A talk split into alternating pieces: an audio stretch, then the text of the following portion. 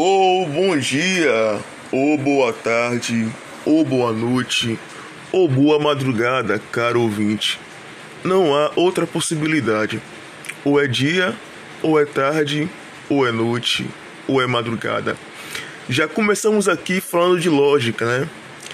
Já começamos falando do nosso tema, que é lógica, né? Lógica cai muito em concurso público e é tema de um livro que eu, João Carlos, professor de matemática, criei e publiquei na Amazon. Lógica sem dúvidas, desmistificando o raciocínio lógico e seus fundamentos. Vão lá e assistam e não, assistam não, perdão, vão lá e comprem e leiam esse livro maravilhoso. Tá lá no Kindle, Lógica sem dúvidas, desmistificando o raciocínio lógico e seus fundamentos. Esse é meu livro. Mas para quem não quem ainda não viu meu livro, eu vou apresentar a vocês aqui um pouco da lógica matemática, um pouquinho a cada podcast. E hoje eu vou fazer uma pequena introdução a esse tema. Pessoal que quer fazer um concurso público, seleção de emprego, isso cai muito. E quem não queira fazer ainda, né? Queira só melhorar o seu nível de conhecimento lógico, esse podcast é uma boa pedida. Então, inicialmente, irei falar sobre a lógica. A lógica é uma disciplina comum à matemática, que é minha área de formação, e à filosofia, mas com abordagens distintas em cada uma das ciências. A lógica, a matemática trata ela de um modo lógico, a filosofia de um modo um pouco diferente. Na realidade, a primeira pessoa na história de que se tem notícia que sistematizou a lógica foi Aristóteles, um filósofo grego que foi o primeiro a falar sobre lógica né, no mundo ocidental que se tem notícia, a sistematizar isso e colocar como conhecimento científico, né, o filosófico, um conhecimento formal. Foi Aristóteles. E ele pegou isso e colocou no livro chamado Organon. Organon em grego quer dizer instrumento, né? Organon quer dizer instrumento. E de fato a lógica é um instrumento para as ciências, né? A química, a matemática, a física, a biologia, toda a medicina, né? a astronomia, toda a ciência usa lógica. Então, deu para notar, né? A importância da lógica para nossa vida, né? Afinal, você confiaria em um médico que te diz que é, ingerir álcool prejudica o seu hormônio antidiurético que faz você perder água em excesso e ele te falasse, cara, quer cura ressaca? Tome uma dose de vodka. Oxente, mas vodka é álcool? O álcool, o álcool não me faz perder água? Hum, então eu quero ou não quero perder água? Isso é lógico. Eu quero parar. Eu quero ou não quero parar de perder água? Lógico, eu quero parar de perder água. Eu não posso querer e não querer. Se eu quero parar de perder água, o contrário não é válido, que eu não quero parar. Então eu não vou tomar álcool, não vou tomar vodka. Ele me receitou errado. Então esse cara não usou lógica, então ele não é um médico, né? Então um, os médicos todo cientista, o biólogo, todo cara que é profissional da, da ciência, da natureza ou da matemática, ele usa lógica. Se ele se contradiz, você desconfia logo. Tome uma taça de vodka para você curar a ressaca. Será que isso é lógico? É contradição. Eu vou perder água tomando vodka e é para curar a ressaca. Como é que pode? Não tem lógica isso. E isso ilustra bem o princípio da não contradição. Uma coisa é ou não é. É ou não é. Perfeito? Uma coisa é ou não é. Uma proposição, né? Veremos, veremos o que é uma proposição. O que é uma proposição? É uma afirmação, é uma sentença declarativa.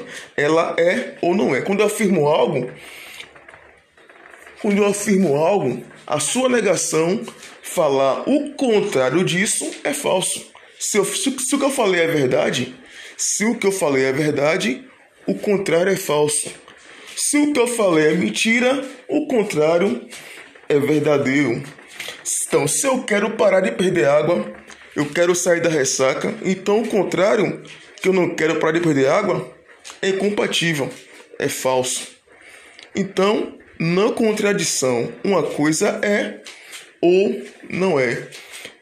E não há uma terceira possibilidade. Ah, mais ou menos não. É ou não é, e não há uma terceira possibilidade. É o terceiro excluído.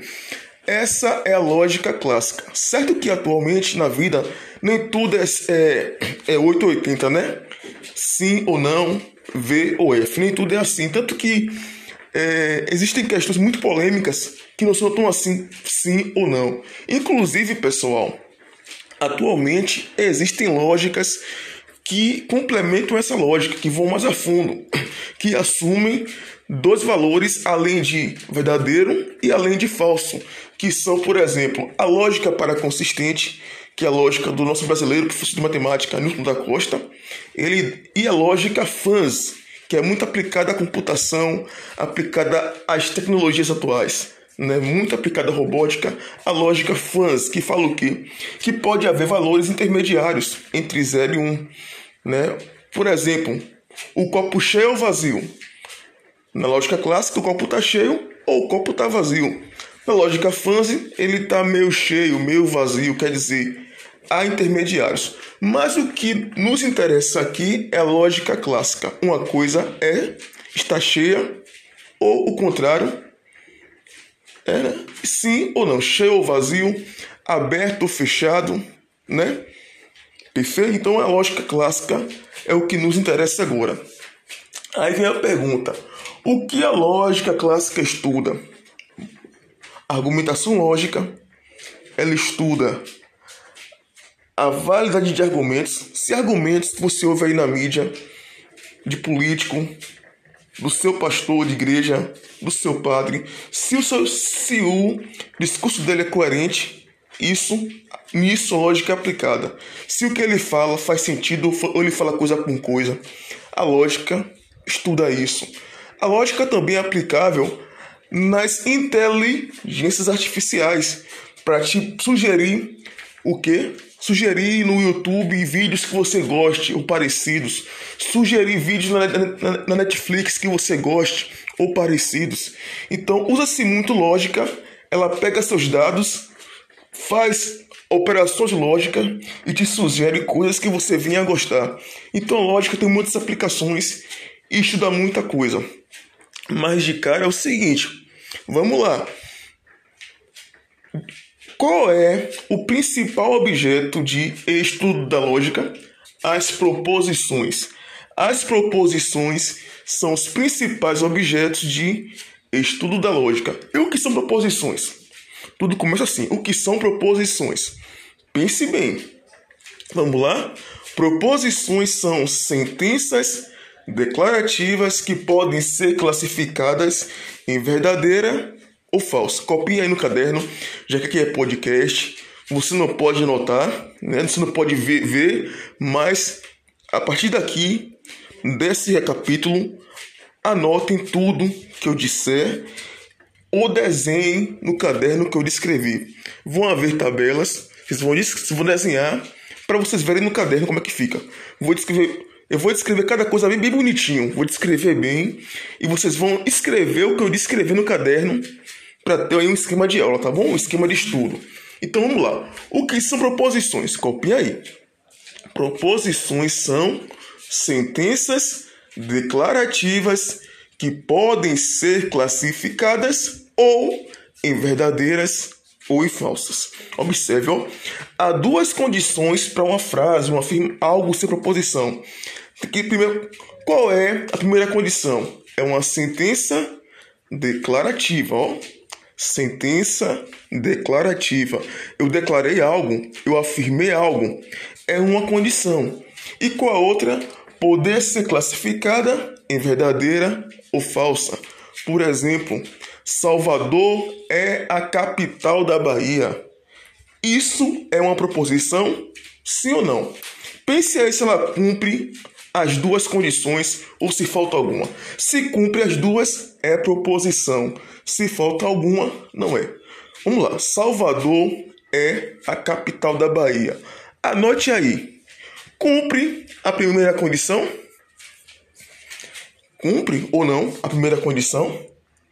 Cumpre sim, né? Declarei algo. O que? A respeito de quem de Salvador, que ela é a capital da Bahia. E isso eu pude classificar em verdadeiro ou em falso? Ah, pude sim. Tanto que isso é o que? Verdadeiro. Perfeito? Passou, passou nos dois testes. É uma sentença declarativa. Afirmei algo, afirmei sobre quem Salvador e o que? Que ela é a capital da Bahia. E o que eu declarei, eu posso classificar em verdadeiro ou em falso? Posso. Tanto que é o que, pessoal? Tanto que é verdadeiro. Agora, se eu falo 1 mais 1 é igual a 3. 1 mais 1 é igual a 3. Eu posso classificar. Isso aí é uma sentença declarativa? É ou não é uma sentença declarativa? Hum? Rapaz, é, né? Declarei algo. A respeito de quem? De 1 mais 1. O que eu declarei? Que ele é igual a 3. Passou na, na etapa 1. Agora eu posso classificar isso em verdadeiro ou em falso? Posso, né? Tanto que é falso. 1 mais 1 igual a 3 é falso. Pude classificar em falso. Então, passou para 2. Ou em verdadeiro ou em falso. Ou em uma coisa ou em outra. Então, Salvador é a capital da Bahia. E 1 mais 1 é igual a 3 são proposições. Porque passam nos dois trechos. São sentenças declarativas que é a condição 1, que podem ser classificadas ou em verdadeira ou em falsa, que é a condição 2. Agora, se eu falo socorro, declarei algo aí? Não, é uma frase exclamativa. Não declarei nada. Se eu falo, por exemplo, é... cuidado, quer dizer o quê? Estou dando aqui um aqui, dando aqui o quê? Dando uma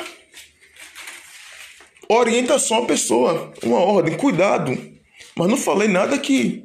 Não afirmei nada. Por exemplo, se eu falo como está você, eu afirmei algo? Não, perguntei. Como está você? É uma frase interrogativa, então não, não, é, não é declarativa. Frases exclamativas, interrogativas, imperativas não são proposições, porque não são declarativas. Não declara nada. Você pergunta, você exclama, você. Mas você o que? Não declara nada. Não, então, não são proposições, porque já falha na, elas já falham na 1. Porque não são declarativas. Agora se eu falo x mais 1 igual a 8, tá bom, é declarativa. Declarei algo a respeito de quem? De x mais 1. O que eu declarei a respeito de x mais 1? Que ele é igual a 8. Sim. E isso eu posso classificar em verdadeiro ou falso? Passou na 1, viu? Anotem aí, passou na 1. Agora passou na 2, eu posso classificar isso em verdadeiro ou em falso? Será que eu posso? Pronto, mas é. Quem é x? Depende de quem é x.